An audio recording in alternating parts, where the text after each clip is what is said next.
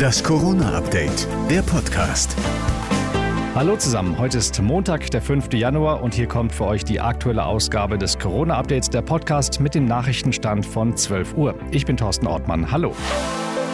Omikron breitet sich jetzt auch bei uns rasant aus. In Hamburg, Schleswig-Holstein, Niedersachsen und Baden-Württemberg hat die Mutation bereits das Ruder übernommen. In den USA gab es erstmals über eine Million Infizierte an einem Tag. Frankreich meldet über 270.000 Neuinfektionen, Großbritannien mehr als 218.000. Aber das könnte auch ein gutes Zeichen sein, sagte Experte Dr. Specht bei uns. In zwei Monaten halte ich es absolut für realistisch, dass man aus medizinischer Sicht in unseren Breiten äh, wird sagen können, wir haben die Pandemie hinter uns gelassen. Wir kommen in den endemischen Status. Sprich, Corona wäre dann nur noch so etwas wie eine Grippewelle, die aber das Gesundheitssystem nicht mehr mit schweren Verläufen belasten würde.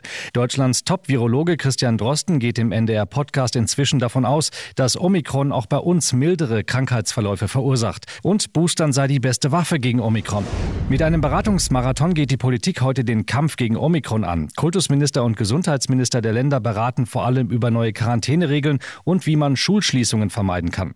Bundesgesundheitsminister Lauterbach hat vor dem Bund-Länder-Gipfel am Freitag auch schärfere Kontaktbeschränkungen ins Spiel gebracht, allerdings ohne zu sagen, welche das sind.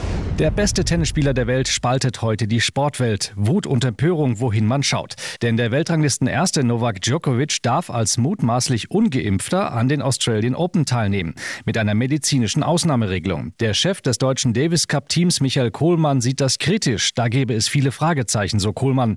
26 Spieler haben so eine medizinische Ausnahme für die Australian Open ab Mitte Januar beantragt. Nur eine Handvoll hat sie bekommen. Djokovic ist einer davon. Turnierchef Craig Tiley erklärte einen möglichen Grund für eine Ausnahme.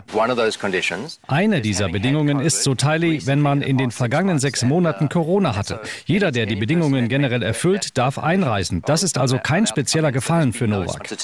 Jetzt sind wir mal gespannt, wie Novak Djokovic seine Ausnahmeregelung erklärt und wie die Tennisfans in Australien ihn in Empfang nehmen werden. Das war das Corona-Update vom 5. Januar.